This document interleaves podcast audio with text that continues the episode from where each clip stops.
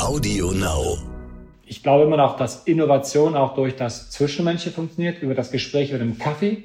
Und das sind natürlich Dinge, die verloren gegangen sind. Deswegen glaube ich, die Langzeitfolgen einer echten Produktinnovation, das echte kreative Zusammenarbeiten, ist denn doch schon was anderes, wenn wir das hier so am Telefon oder virtuell machen im Vergleich zu einem physischen Zusammenkommen auch. Deswegen glaube ich an der Stelle fürchte, dass die Pandemie in bestimmten Bereichen zumindest mal verlangsamt eingewirkt hat. Wir müssen gucken, wie das entsprechend funktionieren kann, dass man das auch wieder aufholen kann.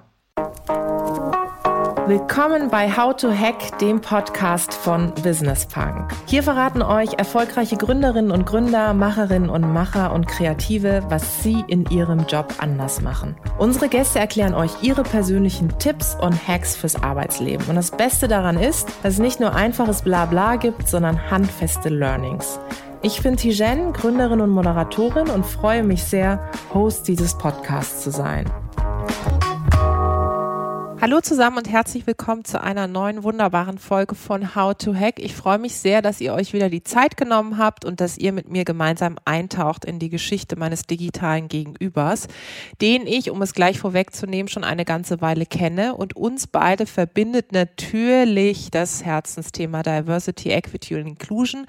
Darüber wird es jetzt hier nicht so ausgiebig gehen. Wir werden es auch streifen, das Thema, aber keine Angst, es wird jetzt nicht eine Folge, die jetzt nur um Diversity geht.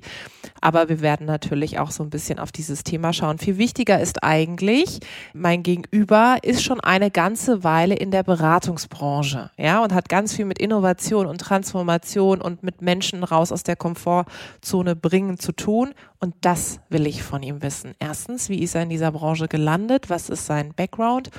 Und für all diejenigen, die jetzt zuhören, wie schafft man es eigentlich, Menschen für Veränderung und Innovation zu begeistern, die vielleicht noch nicht, äh, wie sagt man, geinfluenced sind. Ich freue mich sehr, dass er da ist.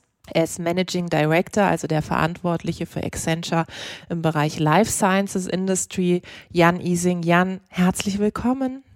Danke, TJ. Es freut mich jetzt zu sein und ich danke dir ganz herzlich für die Einladung und ich freue mich, dass die Zuhörer sich die Zeit nehmen, uns heute ein bisschen zuzuhören. Von daher wird super. Sehr schön, dass du da bist. Ich habe es gesagt, wir kennen uns schon eine ganze Weile. Ich kann mir gar nicht vorstellen, dass du je was anderes für dich überlegt hast, als in der Beratung zu sein. Ich weiß nicht, es gibt selten Menschen, die ich so mit Industrien oder Branchen zusammenbringe wie dich mit der Beratung. Aber jetzt mal Butter bei die Fische. War das immer so, dass du gesagt hast, wenn ich mal groß bin, lande ich in der Beratung? Ich muss ehrlicherweise gestehen, als ich im Studium war, war ich immer einer von denen, die die Beratung abgelehnt hat. Ich fand das alles Scharlatane und Großköpfe.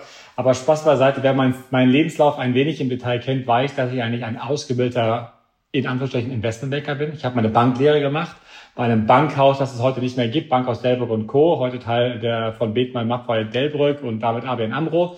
Äh, das ist ja schon viele, viele Jahre her.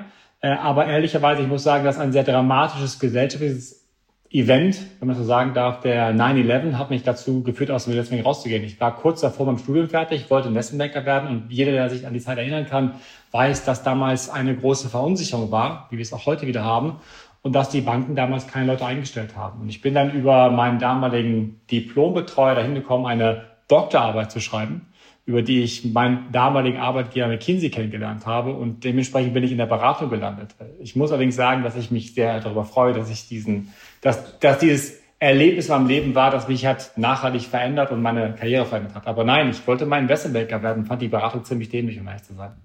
Das heißt aber, dass du schon jemand bist, der offensichtlich ja mit so unwegbaren Situationen relativ früh gelernt hat, umzugehen. Jetzt von deiner Sozialisation, bist du risikoaffin oder eher avers? Wie muss ich mir das vorstellen? Ich bin wahrscheinlich eine gute Kombination, ja. Wieder Lebenslauf reinkommen. Ich bin gebürtiger Hamburger, die jetzt nicht für Risikoaversität zu tun haben, aber ich bin ein Großteil meines Lebens in Köln groß geworden, von ich mittlerweile in Düsseldorf lebe. Ich habe ein sehr komplexes privates Regionalcluster in meinem Leben drin. Aber wenn es ernst sagt, ich glaube, ich habe auf der einen Seite im Geschäft eine sehr klare ähm, Verlässlichkeit im Sinne von Kontinuität. Das ist so ein bisschen mein hanseatischer Style.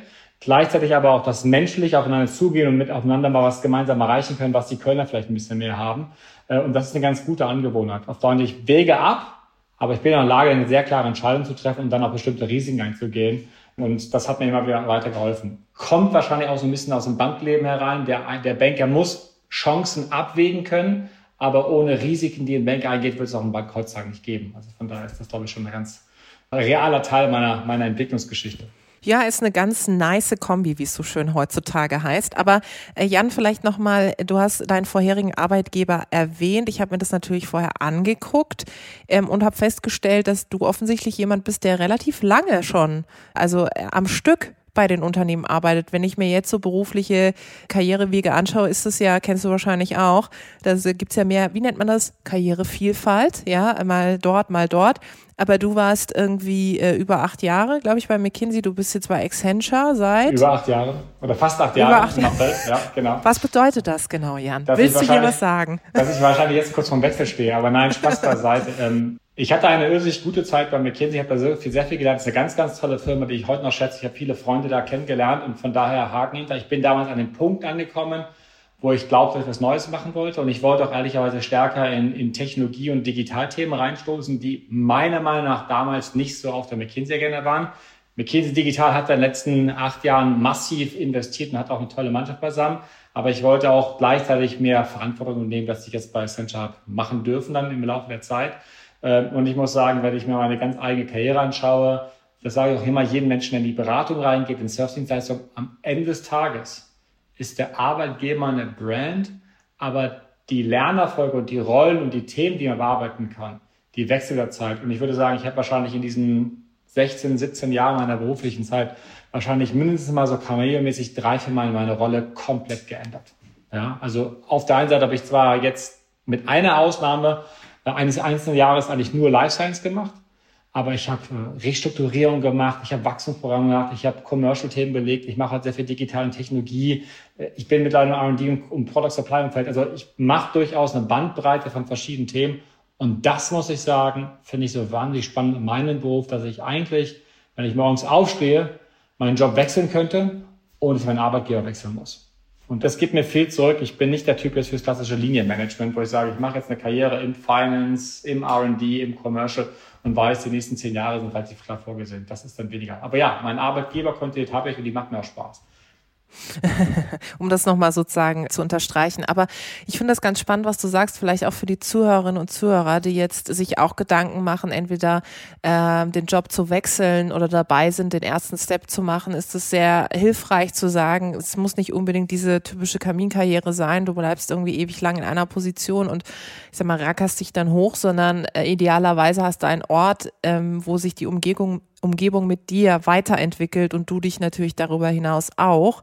Und die Beratungsbranche ist ja schon, also ich bin ja im Grunde auch da drin, ist ja so eine Branche, wo man auch natürlich in unterschiedlichste Industrien hineinschaut und äh, ja, auch sehr viel, finde ich, auch in Kü Küchenpsychologie lernt. Und ich habe es ganz zu Beginn gesagt, Du bist ja mit Sicherheit jemand, der äh, das par excellence kann, mit Menschen umzugehen, die jetzt sag mal, von Veränderungen nicht gleich so begeistert sind. Was ist so denn dein größtes Learning, gerade auch mit puncto, wenn du zurückschaust, jetzt über zwei Jahre Pandemie, wie man Menschen, wie sagt man ja, Influenzen inspirieren kann, zu sagen, beweg dich doch mal, probier was anders aus. Ich würde mal unterscheiden zwischen zwei verschiedenen Typen von Menschen, mit denen wir es immer wieder zu tun haben. Das eine ist der, der hartnäckig der Verneiner ist, der sagt, war nicht so, wird nicht so sein und braucht es auch nicht gewisserweise. Und dann gibt es denjenigen, welchen, der sehr stark verunsichert ist und sich nicht sicher ist, ob eigentlich A oder B gut für oder was auch immer zwischen A und B an Grauschattierung ist. Ich glaube, mit den ersten Menschen, mit denen kann man eigentlich nur dann auch bewegen, was zu machen, wenn er gewisserweise ein Erlebnis hatte, das ihn darauf hinweist, dass das, was er jetzt gerade tut, wirklich dann doch zum Scheitern führen könnte. Ja, da gibt, glaube ich, leider Gottes zu viele Momente, aber da kann man halt häufig auch mal mit dem Wettbewerb argumentieren oder mit jemand anders, der die Dinge schon mal angegangen hat ähm, und dann vielleicht auch hoffen, dass man dann zum Fast Follower wird. Aber man braucht de facto für diese Person eine Art Erkenntnis. Ich meine, ein gutes Beispiel dafür ist der deutsche Automobilindustrie letzten zehn Jahre. Wir haben uns der Elektrifizierung, der Mobilitätsveränderungskonzepte verweigert und jetzt sind wir auf einmal wieder in bestimmten Bereichen auch als Industrie führend. Ja, also das muss man sagen, da haben wir bestimmte Sachen verschlafen. Das gleiche betrifft natürlich auch genauso meine Industrie. Das heißt, die brauchen einen Schock und dann sind sie aber auch jemand, der häufig dann sehr stark wiederum an den neuen festhält. Der oder die andere ist gewisser die Person, die man nicht überzeugen muss, aber denen man den Mut zusprechen muss. Also Mut zu verändern. Die sind eigentlich generell, haben den intrinsisch da sagen, eigentlich würde ich ja gerne, aber ich traue mich nicht. Gib mir Confidence. Gib mir ein Zeichen, dass es funktionieren kann. Zeig mir, dass es machen kann. Und mit den Personen, das häufig in dem Corporate sehr stark vertreten ist. Die sagen, na ja, also wie weit bringt mir das jetzt was, die Veränderung? Was heißt das für meine eigene Karriere? Das ist dann auch häufig eine politische Dimension dabei. Ist.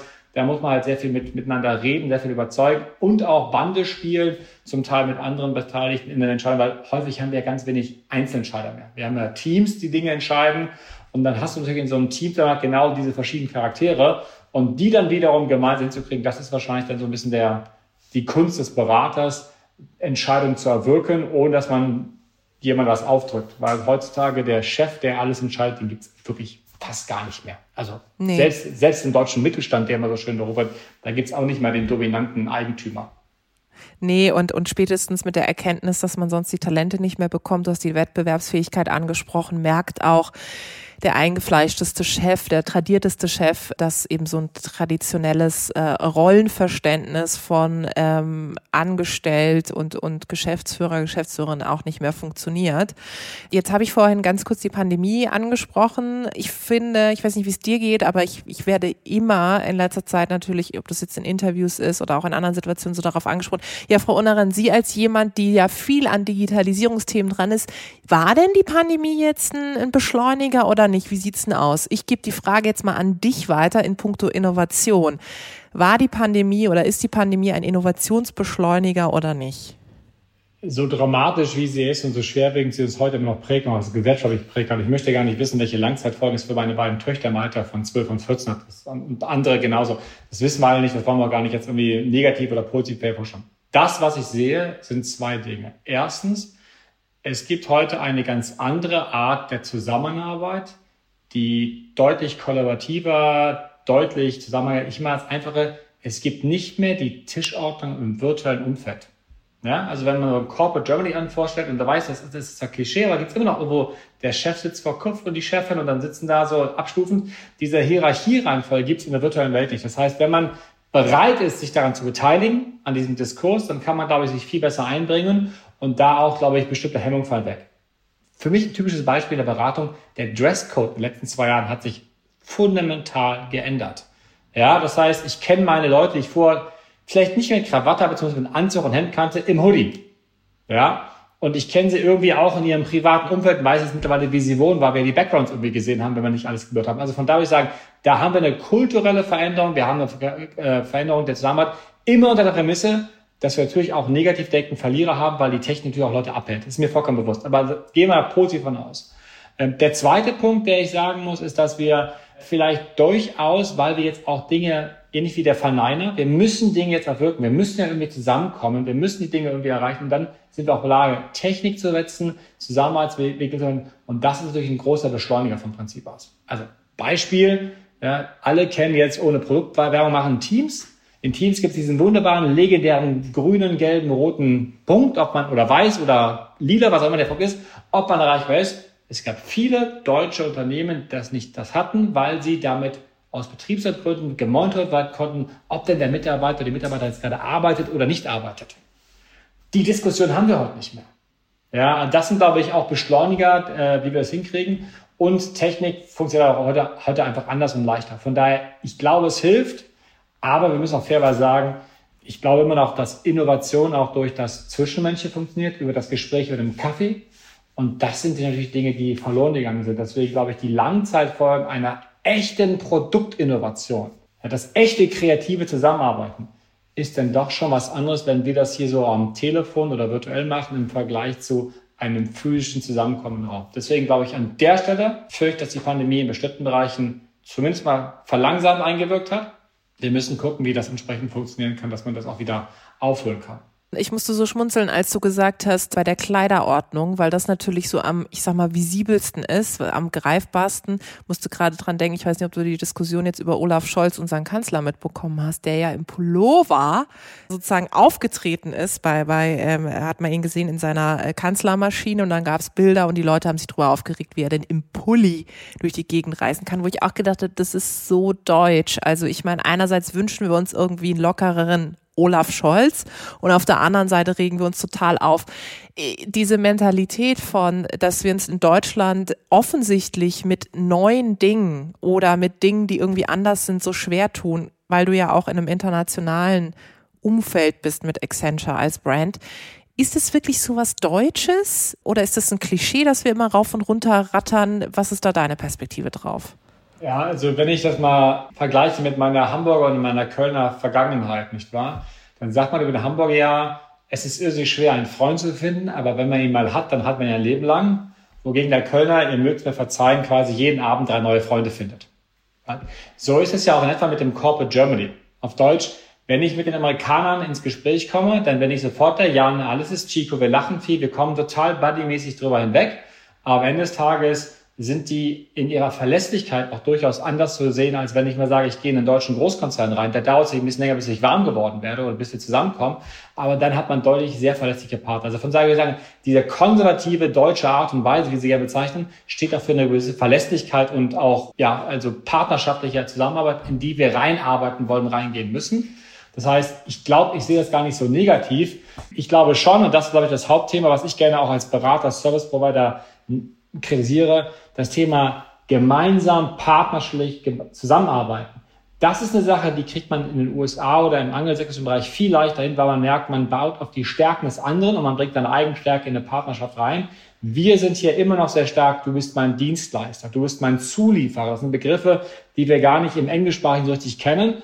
Ähm, und das würde ich sagen, hat schon noch mal einen Unterschied im Sinne von der Zusammenarbeit. Also von daher, ich finde es auch lustig, wenn wir uns an dem Pullover aufhalten ich sage ja immer, der Kopf ist der gleiche. Ja, und äh, wenn ich ja auf meine Investmentbanking-Phase zurückgehe von früher, ich meine, Anekdote am Rande, da gab es auch keine Videokonferenz, das ich vor 20 Jahren gemacht habe.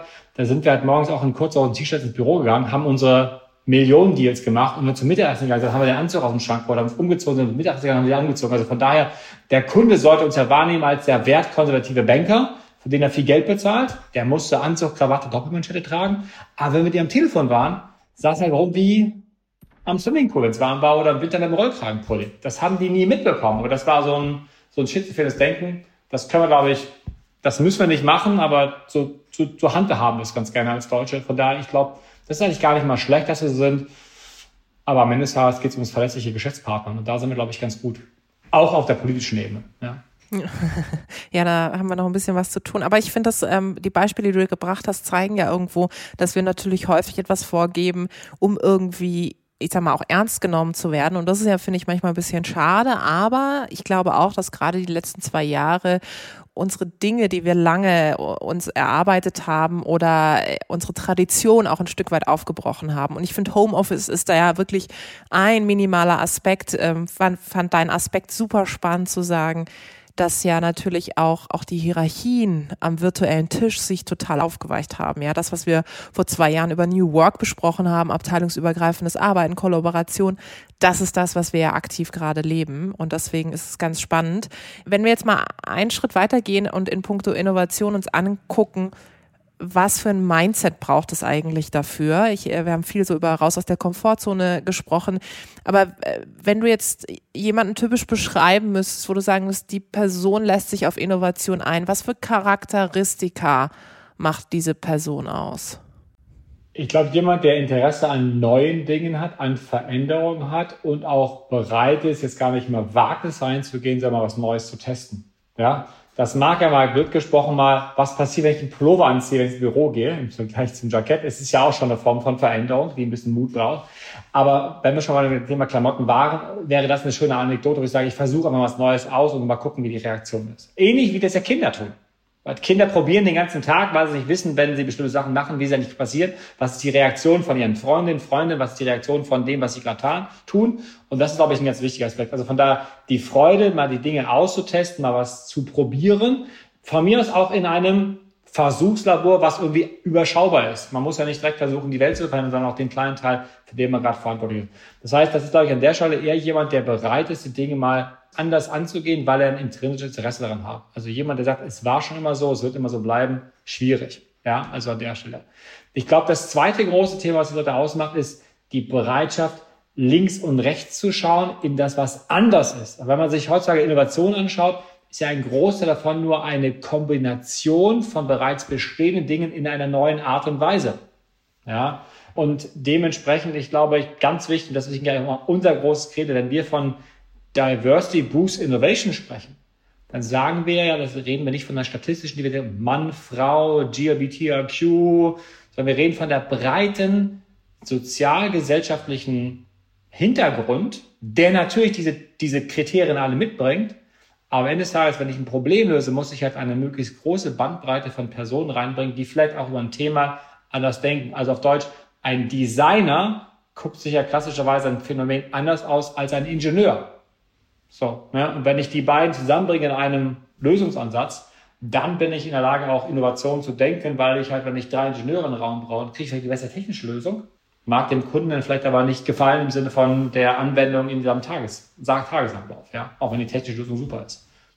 Aber all das, was du sagst, also gerade äh, in puncto Diversity Drives Innovation und äh, übrigens das nur als Zeitinfo, aber es, als ich so angefangen habe, ich sag mal, stärker auch beruflich mich mit dem Thema Diversity auseinanderzusetzen, war eine der ersten Studien, die ich immer in jedem Interview zitiert habe, war die Accenture-Studie, die er ja wirklich häufiger macht. Kann ich übrigens allen nochmal raten, sich die anzugucken, weil ich ein großer Fan von Zahlen, Daten, Fakten bin ähm, und, und darauf basierend auch zu argumentieren.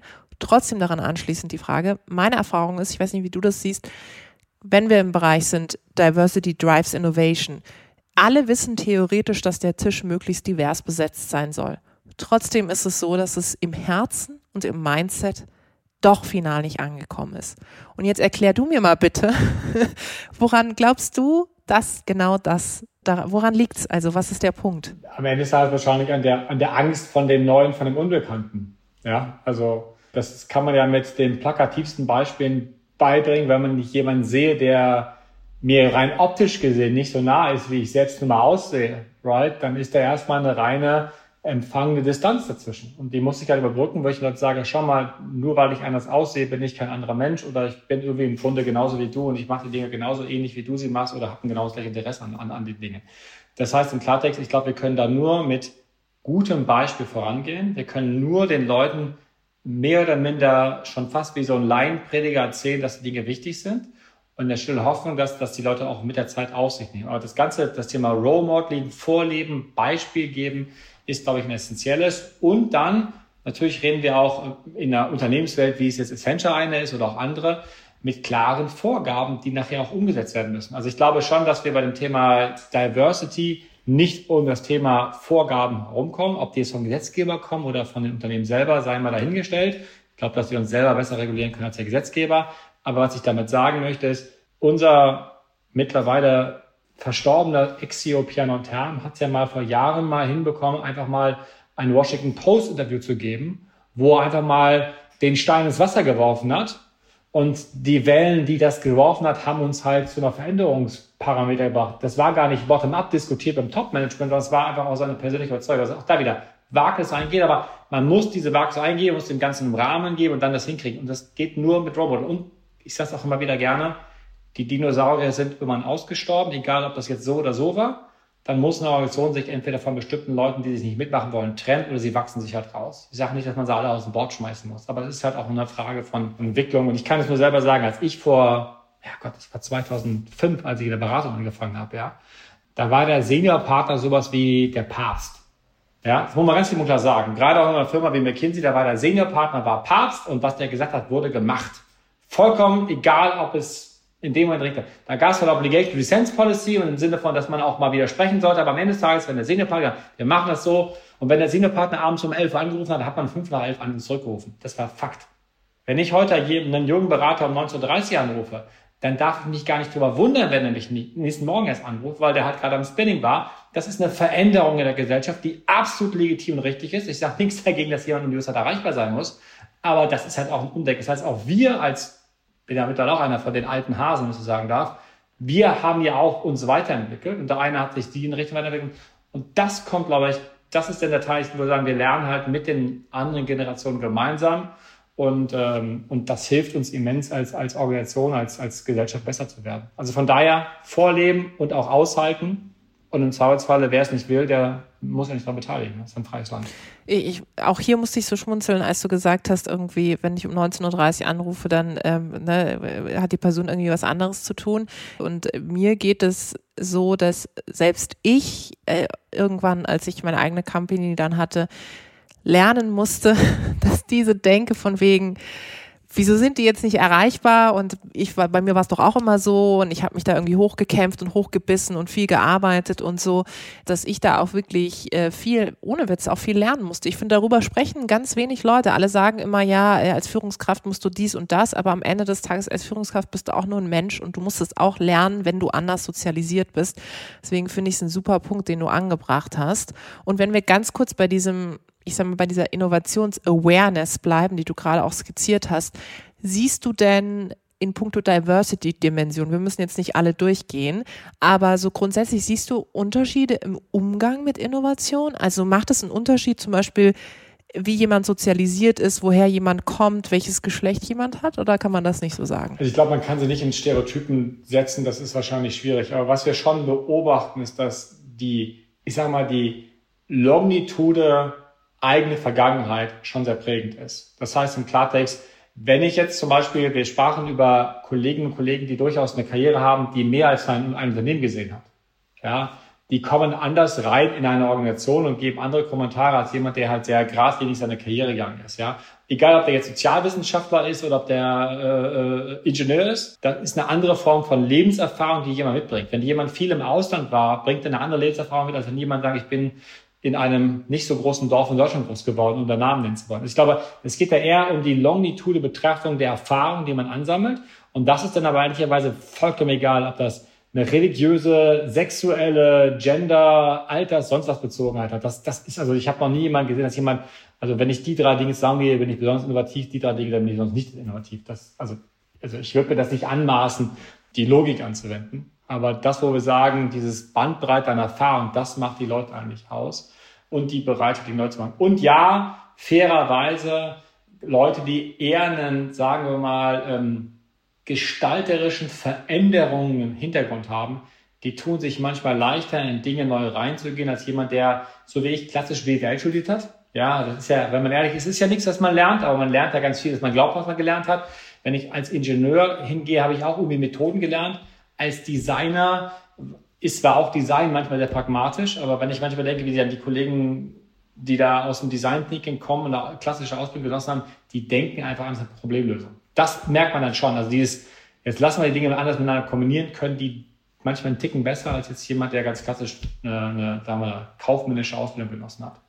Wenn wir jetzt, äh, solange ich dich sozusagen hier noch an meiner digitalen Seite habe, ähm, will ich von dir noch mal so ein bisschen ja den Plausch aus dem Nähkästchen haben. Du hast viele Einblicke in die Unternehmen, was was äh, in, ich sag mal Innovation, aber auch Transformation betrifft. Was ist denn aktuell dein Eindruck? Ist es so, dass sich wirklich vieles tut über Industrien hinweg? Gibt es Industrien, wo du merkst, ah, da wird sich noch schwer getan oder was? Was siehst du in der Beobachtung?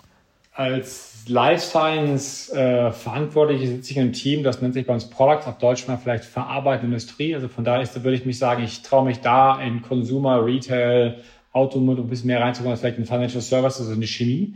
Ähm, Tatsache ist, dass unsere Industrien verschiedene, sagen wir mal, Maturitäten erreicht haben auf der Seite. Ja.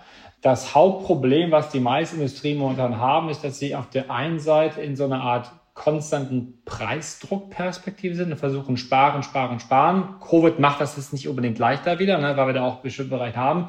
Auf der anderen Seite haben wir riesige Preisdrücke im Sinne von Lohnkostenentwicklung und Verbrauchsmaterialentwicklung und gleichzeitig den Wunsch, Geld zu haben, um zu investieren. Das ist so ein ständiger Spagat, den viele Unternehmen haben momentan. Und die, die das wirklich gut hinkriegen, den Spagat hinzukriegen, auf der einen Seite, ich spare und nehme das Geld, was ich spare, investiere das für neue die sind meines Erachtens Leute, die, die da Stelle einfach besser sind. Der zweite wichtige Teil, ich möchte gar nicht die, die Technik in irgendeiner Weise als das Non-Plus-Ultra ansehen für die Zukunft, aber die Unternehmen, die schaffen, Technik und Business in Lösungen zusammenzukommen, die nicht mehr ihre Silo-Decken haben, das ist mein Business, das ist meine IT, das sind meine Shared Services, der wir es nennen wollen, die werden und sind in der Lage, deutlich besser zu machen. Aber ansonsten würde ich sagen, können wir in bestimmten Industrien haben wir in Deutschland Leute, die irrsinnig weit vorne sind und auch Teil der Industrie. Deswegen ist es kein Industriephänomen, es ist eher ein Unternehmensphänomen. Und jede Firma hat da auch eine gewisse Kultur, die es mit sich bringt, um da sich zu verändern.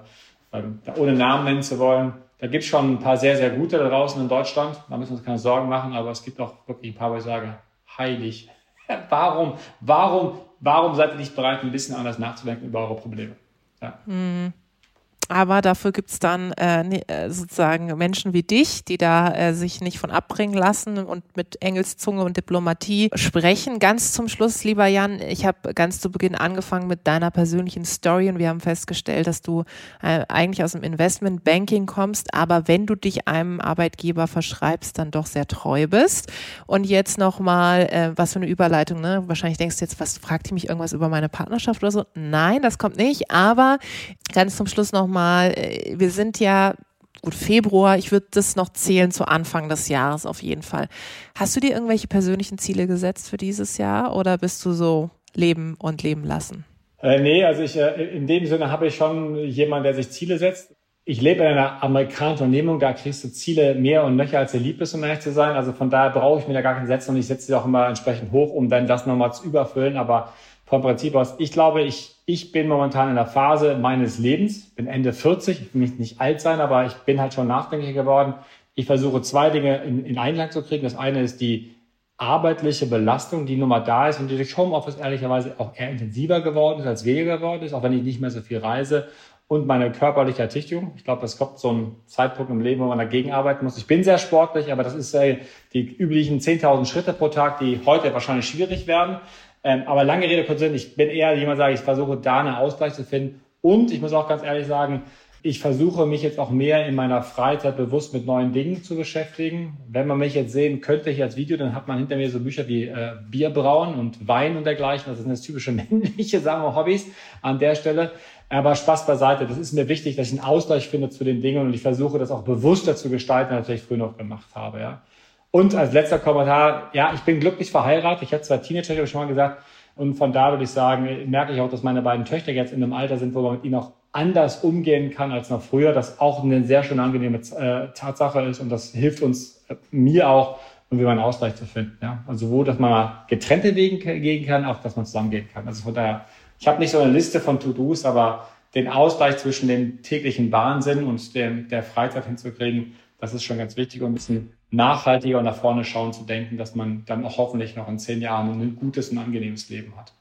Sehr schön. Ja, täglicher Wahnsinn und äh, die Bücher rund um Bier und Wein sind mir vorhin natürlich schon ins Auge gestochen. Das könnt ihr da draußen jetzt nicht sehen, aber wenn ihr dem lieben Jan was Gutes tun wollt, dann wisst ihr was. Also, es war ein ganz, ganz tolles äh, Gespräch. Es hat viel Spaß gemacht. Wir sind eingetaucht in deine persönliche Geschichte, haben uns den ganzen Bereich Innovation angeguckt, deine Erfahrung in Zusammenarbeit mit Unternehmen und festgestellt, am Ende des Tages braucht es manchmal einen langen Atem, viel Mut, aber auch einfach mal die Power und Lust, etwas Neues zu machen. Es hat mir sehr viel Spaß gemacht. Danke, Jan. Danke, Tijen, und alle Dank an die Zuhörer. Und wenn Fragen sind, kommt gerne auf mich zu. Ich freue mich von euch zu hören. Besten Dank. Das war die neueste Folge von How to Hack. Ich hoffe, sie hat euch super gefallen.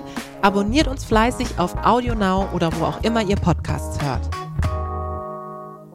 Dieser Podcast ist jetzt vorbei, aber wir hätten noch einen anderen Podcast-Tipp. Worum es genau geht, erzählt euch die Host am besten selbst. Hallo, ich bin Katharina und ich bin eine Hälfte des neuen Immobilien-Podcasts Lagebericht.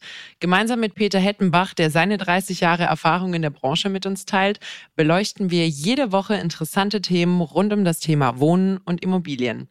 Hört doch mal rein. Lagebericht der Immobilien-Podcast auf AudioNow und überall, wo es Podcasts gibt. Wir freuen uns auf euch. AudioNow.